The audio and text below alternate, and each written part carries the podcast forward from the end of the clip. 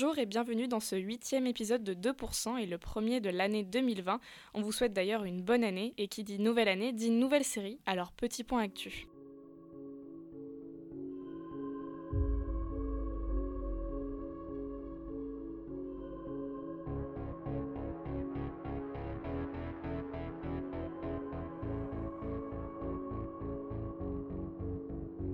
Le 21 février 2020 sortira la nouvelle série d'Amazon Prime, Hunters. Le synopsis donne déjà l'eau à la bouche.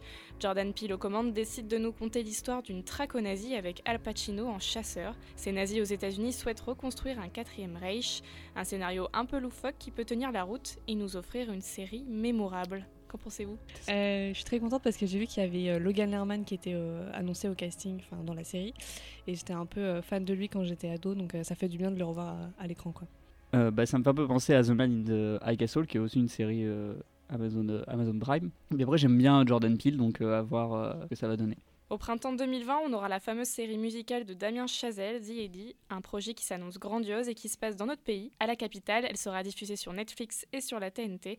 On a hâte de voir ce que ça va donner. Bah oui, c'est Damien Chazelle quand même, après La La Land et First Man et Whiplash. c'est bien. Ça va être génial. Mm. Mm. Très très impatient aussi. Sur OCS, on s'attend à la nouvelle série française Cheyenne et Lola. C'est annoncé comme un western moderne au féminin au ton décalé.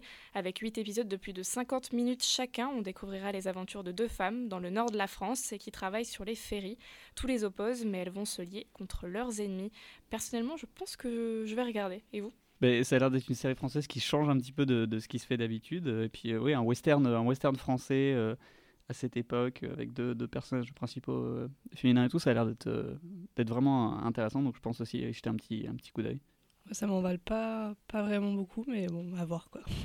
En 2020, on attend surtout le retour de Phoebe Waller-Bridge avec une nouvelle comédie romantique. Cette fois-ci, c'est les aventures de Ruby, une femme qui retrouvera un ancien amoureux à travers ce simple texto mentionnant Run, du même nom de la série. Ça risque d'être complètement déjanté et on adore déjà. Oui. on adore avant même d'avoir vu. c'est Phoebe Waller-Bridge plus HBO, donc ça devrait être, euh, ça devrait être bien.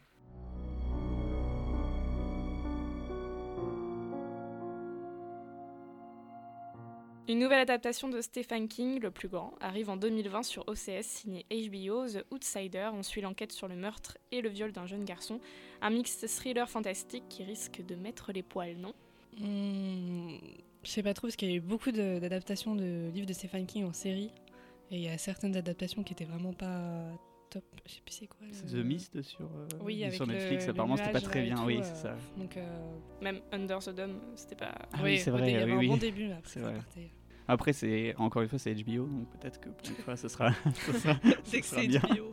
bah en vrai, ça pourrait, ça pourrait être bien. Évidemment, il y aura la nouvelle saison de Sex Education ou encore Westworld, dont on parlera plus tard dans ce podcast. Il y aura aussi Little America, Star Trek Picard, Snowpiercer, Mrs. America avec Kate Blanchett, The Wheel of Time et bien d'autres cette année. Une année encore bien chargée. Est-ce qu'il y a une série que vous attendez le plus en 2020 bah, on en a déjà parlé, c'est Run, je pense, avec Phoebe Waller-Bridge.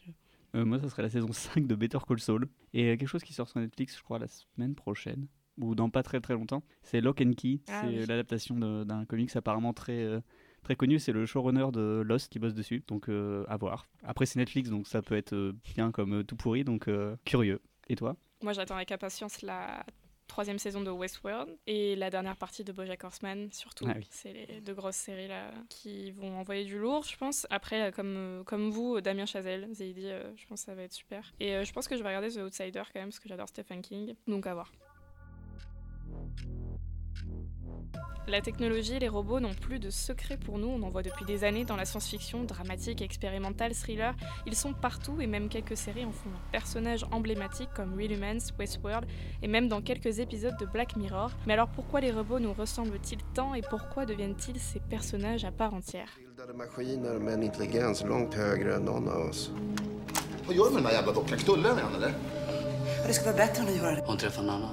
Ni två damer är välkomna, men inte Pacman här.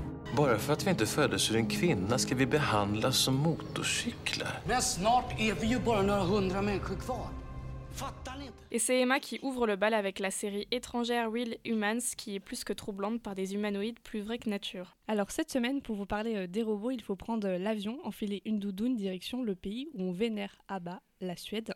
Et oui, en 2012, la télé suédoise produit Acta Manihor, plus connu sous le nom de Real Human. Donc si vous n'avez pas 3000 chaînes du monde entier sur votre télé, vous avez peut-être aperçu cette série sur Arte de 2013 à 2014. Mais alors de quoi ça parle Real Humans? Alors tout ça se passe dans notre monde moderne, tout est réaliste, à un détail près. Les hubots, contraction de humains et de robots, ont en fait envahi votre vie. Ils sont comme nous, donc ils nous ressemblent, ils ont deux bras, deux jambes, des yeux. En fait, on a créé des robots à notre image. Euh, juste, ils ont des yeux éclatants, une police, du sang bleu, et pour avoir de l'énergie, euh, eux ne dorment pas, mais branchent un fil de leur nuque à une prise électrique. Et donc pendant leur journée, les hubots euh, font votre ménage, vos courses et travaillent à la chaîne. Bref, ils font tout le sale boulot en fait. Hein, c'est nos boniches. Et un jour, les hubots vont décider de se rebeller parce qu'ils en ont marre d'être des jouets, des esclaves sexuels, des ouvriers à la chaîne ou bien des femmes de ménage. Car oui, quand on fait des robots à notre image, eux aussi veulent avoir les mêmes droits que nous. Et donc au fil des épisodes aussi, on comprend que certains hubots sont dotés de sentiments et de pensées. En fait, les hubots sont en réalité des clones robotisés d'humains auxquels on a ajouté des, données livrées par l'humain original avant ce décès. Donc en gros, c'est comme si vous mourrez et on conserve un peu vos pensées, votre conscience pour les euh, injecter dans un robot. Au final, la série d'anticipation cherche à nous faire euh, cogiter sur nous-mêmes et sur la société. Elle n'hésite pas à faire de nombreuses euh, références à des idées philosophiques sur l'esclavage, le racisme, l'homophobie et le rejet de l'autre, mais à travers la figure du robot. si vous voulez poursuivre l'expérience de Real Humans, sachez que la série a été adaptée en anglais. Donc il y a trois saisons disponibles et ça s'appelle Humans et non pas Real Humans. C'est la même série du coup bah, Ils l'ont adapté mais ils l'ont prolongé. vu que la série originale a eu moins de saisons que la version anglaise. Est-ce que vous pensez que ce genre de choses pourrait arriver euh, ici euh, dans notre monde? Euh, Real Humans, c'est c'est quand même encore un scénario classique hein, de rébellion robotique. On va en parler encore aussi dans ce podcast. Hein, c'est toujours le même mhm. scénario, les, les robots qui veulent s'émanciper. Mais là, c'est une série étrangère, donc je pense qu'il y a une autre vision, non Peut-être aussi? Bah, Disons que c'est moins. Enfin, il y a moins de baston entre guillemets. Mm. J'ai l'impression que dans les autres séries, par exemple Westworld, où ils se battent beaucoup, là c'est plus au niveau de la justice. Par exemple, il y a une mère de famille qui va se battre euh, pour faire changer la loi et pour qu'il y ait des, enfin, qu'il soit reconnu comme tel, euh, avec des sentiments, etc. Donc peut-être plus proche de notre réalité. Oui, plus réaliste, ouais. C'est vrai que ça a l'air de changer un peu de, des autres séries où on voit des robots ou des films, même où on voit des, des robots qui se rebellent, etc. Donc euh, pourquoi pas, pourquoi pas regarder euh, un jour voir ce que ce que ça donne. Ça a l'air euh, intéressant et puis de porter une autre vision sur sur les robots. Ça me fait penser à un épisode de Black Mirror où il y a une femme, son mari meurt et ils vont lui envoyer un robot mhm. qui est très portrait son, son mari. Live more. Connect more. Travel more. Share more. Smile more. Find more. Consume more. Think more. Experience more. Remember more. Oui, Black Mirror fait partie de ces séries qui tordent la technologie dans tous les sens et les robots en font partie, n'est-ce pas Rémi? Oui, Black Mirror c'est une série anthologique, c'est-à-dire que chaque épisode est déconnecté des autres et chacun offre sa propre histoire avec ses personnages, son intrigue et son univers. On a beaucoup de thèmes qui sont traités, les réseaux sociaux, le harcèlement, la note sociale, le divertissement, toujours dans, la dystopie où la technologie a une place très, voire euh, trop importante, avec toujours ce fameux ton satirique. Alors quels sont les épisodes où il y a des robots? Il y en a deux. Euh, il y a le saison 4, épisode 5, Metalhead. C'est l'épisode de Boston Dynamics. On dit souvent que Black Mirror prédit l'avenir, mais là ce serait plutôt l'inverse étant donné que les personnages principaux de cet épisode sont des chiens robots, exactement comme ceux fabriqués pour l'armée euh, américaine et qui fleurissent sur YouTube, qui grimpent, sautent dans une course effrénée et disgracieuse. J'en dirai pas plus déjà parce que l'épisode est moins pertinent pour notre thème, étant donné que c'est pas du tout des robots euh, qui, euh, qui ressemblent à des humains, surtout parce que je ne l'ai pas vu. Il est génial Il est en noir et blanc en plus cet épisode. Il est très flippant. Hein, ok, j'irai le voir. Et donc l'épisode dont on parlait juste avant, euh, c'est le saison 2 épisode 1, Be Right Back, qui nous interroge. Et si l'être cher qu'on en a perdu pouvait revenir, si on pouvait lui parler par message comme s'il était encore là, et si on allait plus loin encore et que l'on pouvait avoir une copie parfaite de lui ou d'elle en se basant sur les traces que l'on a laissées de notre vivant, est-ce que vous le feriez? Non, non, bien sûr que non. Il faut savoir faire le deuil, je pense. Et c'est justement la question euh, du deuil euh, que pose cet épisode, où Martha, une jeune femme enceinte, perd H, son mari dans un accident de la route. Elle décide alors de faire appel à une société qui va le remplacer par une copie conforme, un robot de chair. Pour ceux qui n'auraient pas vu l'épisode, je vous garde la surprise finale. H me rend nerveux à l'apparence, il est humain et pourtant il bouge à peine euh, comme un automate. Et c'est d'ailleurs toute la qualité de, Black Mirror de nous mettre mal à l'aise face à nos défauts de notre société qui veut à tout prix tout rendre euh, numérique. Et alors qu'on voit de plus en plus de robots dans notre quotidien, c'est surprenant parce que la série en parle finalement assez peu, vu qu'il n'y a que deux épisodes sur la, vingtaine environ.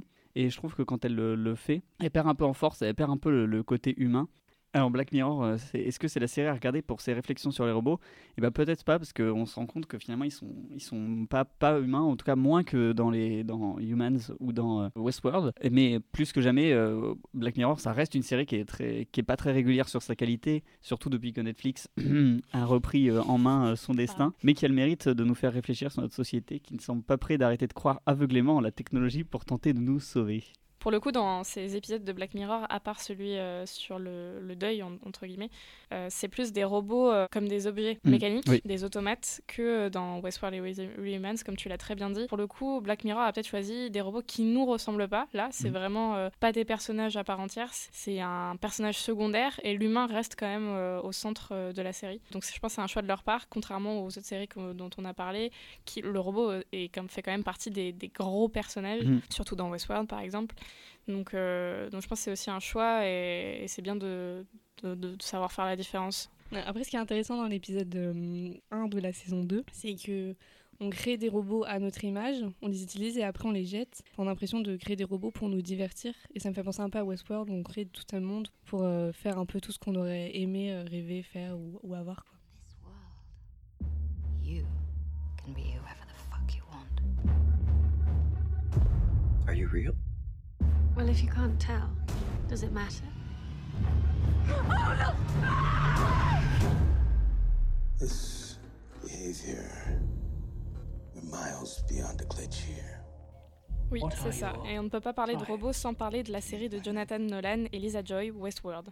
Pour rappel, Jonathan Nolan, frère de Christopher Nolan, a travaillé sur Person of the Interest, entre autres, et sur des univers souvent associés à la science-fiction.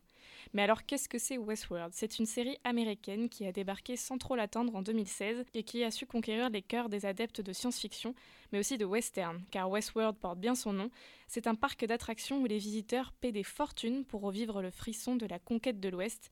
Et quoi de plus vrai que de fabriquer des humains, robots, Scénario classique à partir du moment où quelques robots parviennent à prendre du recul sur ce qui leur arrive.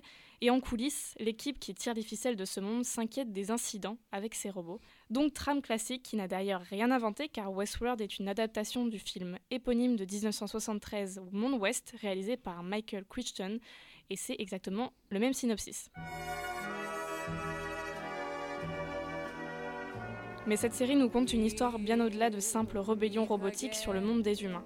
Avec une réalisation plutôt léchée, un, contexte Westworld clairement respecté, et surtout un mélange appréciable entre le froid de la technologie, la poussière sur les chaises à bascule, qui contraste même avec les, attention spoiler, autres ambiances du parc comme l'univers des samouraïs très sombre à la limite du dark.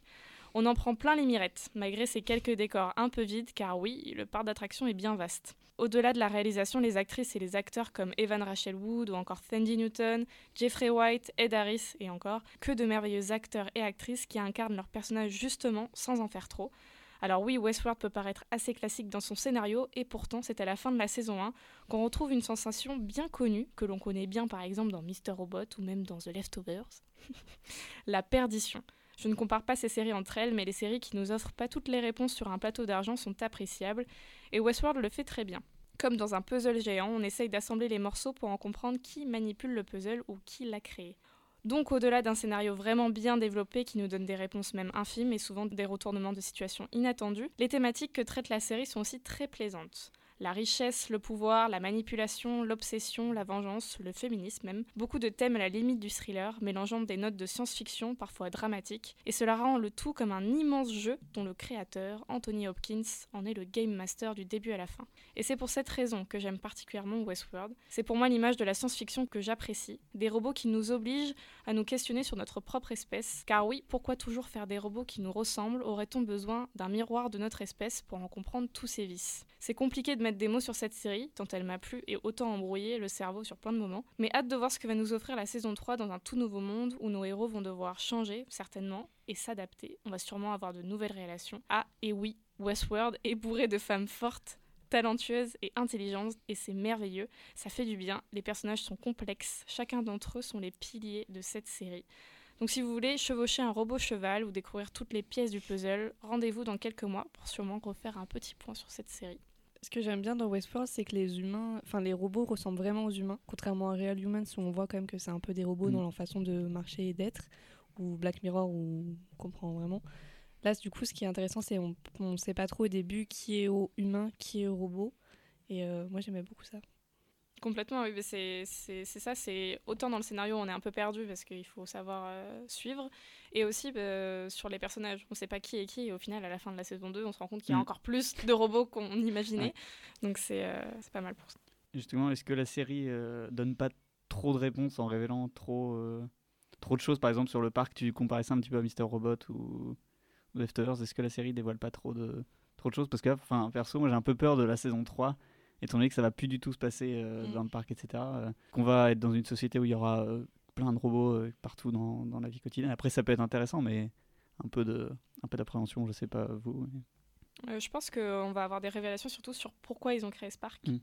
Parce qu'au début, en fait, Dolores, elle est là depuis le début, bien avant la création du parc, puisqu'elle était là au, aux conférences de presse, aux vins d'honneur, tout ça. Donc je pense qu'on va, c'est dans ce nouveau monde qu'on va découvrir le background en gros de nos robots pourquoi ils ont créé ça? Est-ce qu'ils ont créé ces robots pour les intégrer après dans la société? Euh, Parce qu'on a vu qu'il y avait euh, déjà des robots dans la société avec euh, Aaron Paul mm. qui travaille avec un robot, mais c'est pas un robot humain. Donc est-ce qu'on essaye de remplacer en fait les humains par ces robots de Westworld et que c'était juste un test en gros pour, pour savoir s'ils sont aptes à être dans la société. Moi, je pense que ça va avoir des révélations sur, ça, sur ce remplacement un peu de, de, de l'espèce humaine. Euh. ça va être de nouveaux thèmes. Euh, ouais, je pense, abordés. Ouais. ça peut être Parce qu'ils ont, ils ont épuisé le, thème du parc. Mm. On a, ça y est, on sait ce qui s'est passé dans le parc, même si le labyrinthe, ça reste un peu flou, moi, je trouve encore. Mais, euh, mais on ne sait pas pourquoi Anthony Hopkins, en soi, a créé, ce, créé mm. ça, tout ça, quoi. J'ai eu un peu peur quand on a découvert qu'il y avait d'autres euh, univers euh, comme celui des samouraïs, etc. Et quand euh, c'est parti un peu en cacahuète avec l'invasion, enfin avec la rébellion, etc. Il y a beaucoup de révélations, il y a plein de réflexions intéressantes, il y a plein de personnages très cool. Donc ouais, non, bien aimé du, du début à la fin. J'ai un peu peur de la suite, le fait qu'il s'éloigne du parc, etc. Parce que je trouvais ça très intéressant. Donc à voir pour, pour la suite. Pour le coup, je crois que ça s'éloigne beaucoup du film, puisque le film, en fait, le synopsis du film Monde Ouest en 73, c'était ils ont créé un parc d'attraction avec des robots et les robots se rebellent. Mm. C'est ça en fait. Hein. Donc je pense qu'ils vont au-delà du film, donc du coup là il faut pas qu'ils se plantent parce qu'ils que euh, ils ont eu une grosse base on va dire. Il faut aller au-delà et euh, est-ce que est-ce que ça va marcher Après je fais confiance à Jonathan Nolan personnellement. Mais... Après, ils avaient déjà un petit peu préparé le terrain, comme Dolores sort du parc, etc., qu'on la voit plus euh, mm. évoluer dans la société, enfin dans notre société. Justement, c'est le truc que j'ai moins aimé dans, dans Westworld. C'est ce côté euh, où elle va réintégrer les, les humains, en fait. Après, c'est un peu l'inverse du début, parce que avant c'était les humains qui allaient dans un univers, enfin dans un monde où il y avait que des robots, et là c'est un robot ça, ça fait un peu un parallèle. Euh. Enfin, je fais le lien avec ce film parce que à la fin de Ex Machina, euh, c'est un robot qui a été utilisé euh, pour des vices et des fantasmes tout au long du film, et à la fin, elle sort dans le monde réel. Et en fait, pour moi, la Westworld va me donner même une réponse à ce qui serait arrivé mm. dans Ex Machina. Donc j'attends avec impatience la saison 3 de voir en fait si les robots se vengeraient, mais je pense que Westworld va nous surprendre. He a monster. He is the devil himself.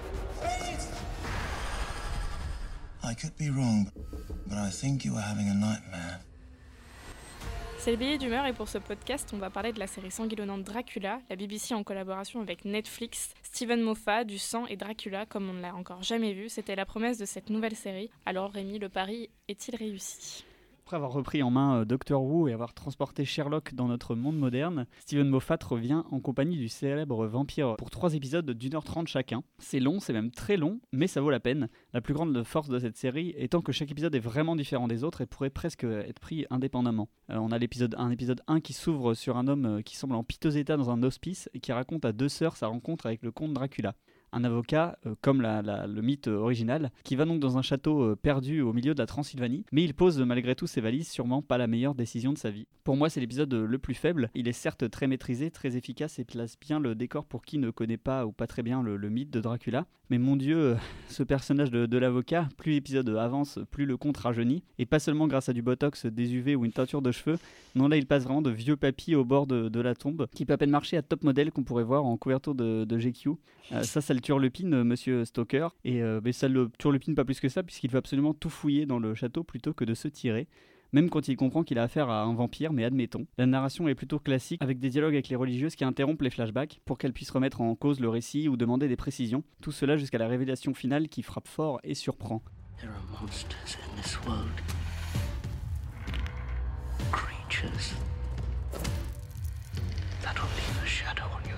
Attention jeu de mots, l'épisode 2 s'appelle Vaisseau sanguin et il se passe sur un bateau. Ouah, bien joué. Et oui, 1h30 sur un bateau en huis clos avec une sorte de d'eau. On trouve beaucoup de nouveaux personnages, parfois des archétypes un peu clichés, le scientifique traumatisé avec sa fille, le capitaine bourru, l'homme riche qui prend soin de sa femme malade. Mais encore une fois, on retrouve deux personnages qui seront dans tous les épisodes, Dracula et Van Helsing. Alors que dans l'œuvre originale, le chasseur de démons était un homme, ici il s'agit d'une femme. C'est un changement qui a du sens et on le verra au fil des épisodes. Et la série, comme vous pouvez s'y attendre vu les trailers et l'ambiance, elle ne lésine pas sur le gore. Il faut mieux avoir le cœur bien accroché pour certaines scènes que je ne décrirai pas ici. Euh, même si elles sont assez peu nombreuses, on en fait parfois un peu trop. Euh, dans l'épisode 3, qui est mon préféré alors que le public semble l'avoir détesté, effectivement, il nous prend un peu à revers et tente quelque chose de plutôt inattendu. Disons, pour ne pas spoiler, qu'on n'est plus en Transylvanie, euh, mais c'est un choix qu'il assume jusqu'au bout. Dans l'épisode 3, justement, on sait qu'un personnage a été gravement brûlé, mais qu'il refuse euh, de le voir, et donc quand il se regarde dans le miroir, il se voit encore comme il était avant. Et on passe bien 5 minutes à nous préparer à l'horreur en montrant les visages déformés de dégoût et de peur des autres personnages, en montrant les ombres, les reflets, avant de passer à un plan choc. Alors c'est trop, c'est vraiment trop. Et même si on se retrouve euh, encore avec une euh, quantité importante de nouveaux personnages pas toujours utiles et auxquels on s'attache euh, pas toujours en, aussi peu de temps, hormis ça, Dracula est pour moi une grande réussite parce qu'elle propose trois épisodes radicalement différents, toujours dans le même ton mais avec trois styles bien distincts. Plus on avance, plus la série s'éloigne du mythe original pour voler de ses propres ailes avec talent et maîtrise. Malgré quelques fausses notes, notamment au niveau de l'écriture de certains personnages, l'ensemble tient vraiment bien debout et offre une série de vampires qui parvient à changer de celle qu'on a l'habitude de voir, quand, tout en ayant beaucoup de ressemblances évidemment. Et si la résiliation est plutôt classique et sans prise de risque, attendez de voir la beauté du dernier épisode. En bref, Steven Moffat parvient avec Dracula à apporter au monde des séries d'horreur un peu de sang neuf. Est-ce que vous êtes euh, fan de séries de, vampires et est-ce que ça vous intéresserait de, voir Dracula? Bah, Ça change de série de vampires d'ado. Enfin, moi je pense directement à The Vampire Diaries. Donc euh, après, la série est très très gore. Franchement, ouais. Vraiment, dans chaque épisode, il y a vraiment après, des fois, c'est pas montré directement, mais il y a beaucoup, quand même beaucoup de, sang qui coule, euh, etc. C'est quand même, euh, je crois que c'est interdit moins de 16 euh, sur Netflix. Mais c'est du sang ou c'est des actes de torture Non, non, c'est du, du, du, sang et plus des, des personnages un peu gore. Après, il n'y a pas de, torture. Il n'y a pas de, de rapport sexuel un peu gore Non, non, pas du tout. Vraiment, même aucun, je pense, dans, dans toute la série. Mais après, ça reste très cru au niveau, au niveau de ce que fait le, le, le comte Dracula. Oui, après, euh, ça reste Dracula, c'est quand même un vampire. Ben, euh, j'aimerais bien la regarder en fait, parce que j'adore les vampires. Mais euh, Netflix fait beaucoup la pub de ouais, ça va être gore, c'est vous n'êtes pas prêts, regardez pas ça à la lumière éteinte. Je me dis, je vais pas pouvoir la regarder, c'est dommage. un peu... Et en même temps, ça paraît normal. C'est Dracula, c'est l'histoire de mm. Dracula. Le film Dracula qui, que j'avais en cassette chez ma mère, il, était, il faisait trop peur aussi, donc je pense que c'est le mythe. Quoi. Même si on a quelques-uns, c'est pas vraiment les actions qui sont horribles, c'est plus les personnages qui, du coup, quand ils sont mordus par euh, Dracula, ils meurent beaucoup plus vite. Et euh, il y a vraiment des, des, un peu comme des sortes de zombies, euh, vraiment le, les corps sont vraiment, c'est vraiment assez horrible. Bah, dans l'abondance, on a le personnage qui s'enlève les ongles. Enfin, mmh. vraiment, il y a des trucs comme ça. J'ai pas regardé parce que vraiment, j'ai tourné la tête quelques secondes. Quoi, des fois, c'est un peu juste pour. j'ai l'impression que c'est un peu juste choqué pour, pour choquer. C'est pour ça que Netflix en fait toute la, je pense. toute la pub autour. Quoi. Merci d'avoir suivi ce huitième épisode du podcast 2%. On se retrouve la semaine prochaine. N'hésitez pas à mettre des commentaires, à partager ou tout simplement à écouter. Salut Au revoir Salut